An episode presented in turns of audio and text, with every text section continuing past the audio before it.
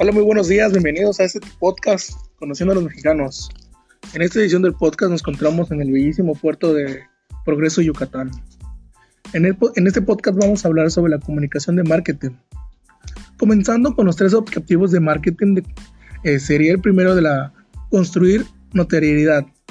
Este es conseguir el nivel de notoriedad determinado en una relación con la organización, sus productos y sus servicios. Como siguiente objetivo es reforzar el mensaje. Este es mantener a lo largo del tiempo el nivel destacado de, recuerdo en la relación con la imagen, beneficios, este nombre de la compañía y de sus marcas. Como tercer objetivo, estimular la acción. En este es motivar, es motivar al mercado objetivo para llegar a cabo a una acción especificada en un plazo corto. Como siguiente punto, se hablará sobre la jerarquía de las respuestas a los clientes, que este consta de cinco pasos, que el, primero sería la exposición, el segundo la notoriedad, el tercero el compromiso, el cuarto la intención de compra y el quinto se cerraría con la compra. En el índice de respuesta de los clientes es el resultado de los porcentajes obtenidos individualmente de los efectos que se derivan de la combinación de, de, la exposición, notoriedad, compromiso, interacción de la compra y por parte de los clientes, que sería la jerarquía de las respuestas como que ya acabamos de mencionar. Como siguiente punto muy importante es la estrategia, estrategias de comunicación.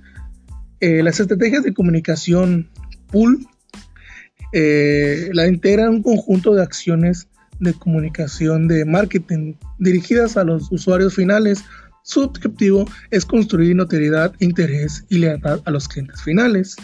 Cuando esta, cuando esta estrategia se ejecuta con éxito, los usuarios finales buscan y demandan determinados productos y servicios. En la esencia, su interés consigue atraer el producto hacia el canal. Estrategia de comunicación push. La, le integra el conjunto de acciones de comunicación de marketing dirigida a los intermediarios. Su objetivo es motivar a los intermediarios para que pongan a su disposición los usuarios finales, determinando los productos o, o marcas o de esta forma mejore su disponibilidad a los productos promocionados. En el en la estrategia de comunicación pool, la mercadotecnia va dirigido principalmente hacia los compradores finales. Sin embargo, en la estrategia de comunicación push va dirigida principalmente a los intermediarios para que estos realicen su trabajo de promocionar y hacerle llegar al producto final.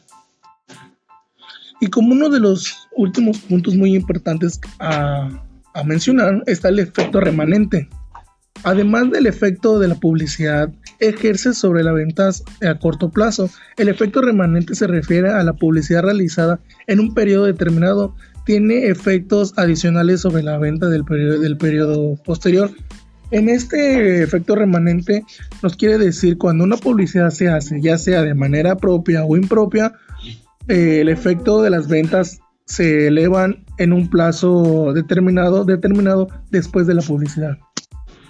Ahora unos ejemplos de, la táctica push son, podrían ser el de, el, no sé ustedes, en su supermercado de su ciudad, el logo se encuentra en los pasillos, el famoso, el, la vaquita Lala, que comienza a hacer bailes, eso sería un buen ejemplo de estrategia push que levante que va dirigido hacia los hacia los clientes finales.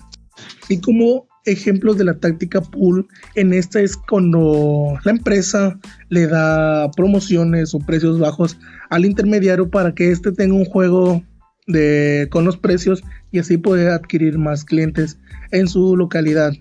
Ya que como bien sabemos, este va principalmente hacia los intermediarios y no hacia los clientes. Bueno, eso sería todo de nuestra parte de nuestro podcast. Les agradecemos su tiempo. Que pasen un grandioso día.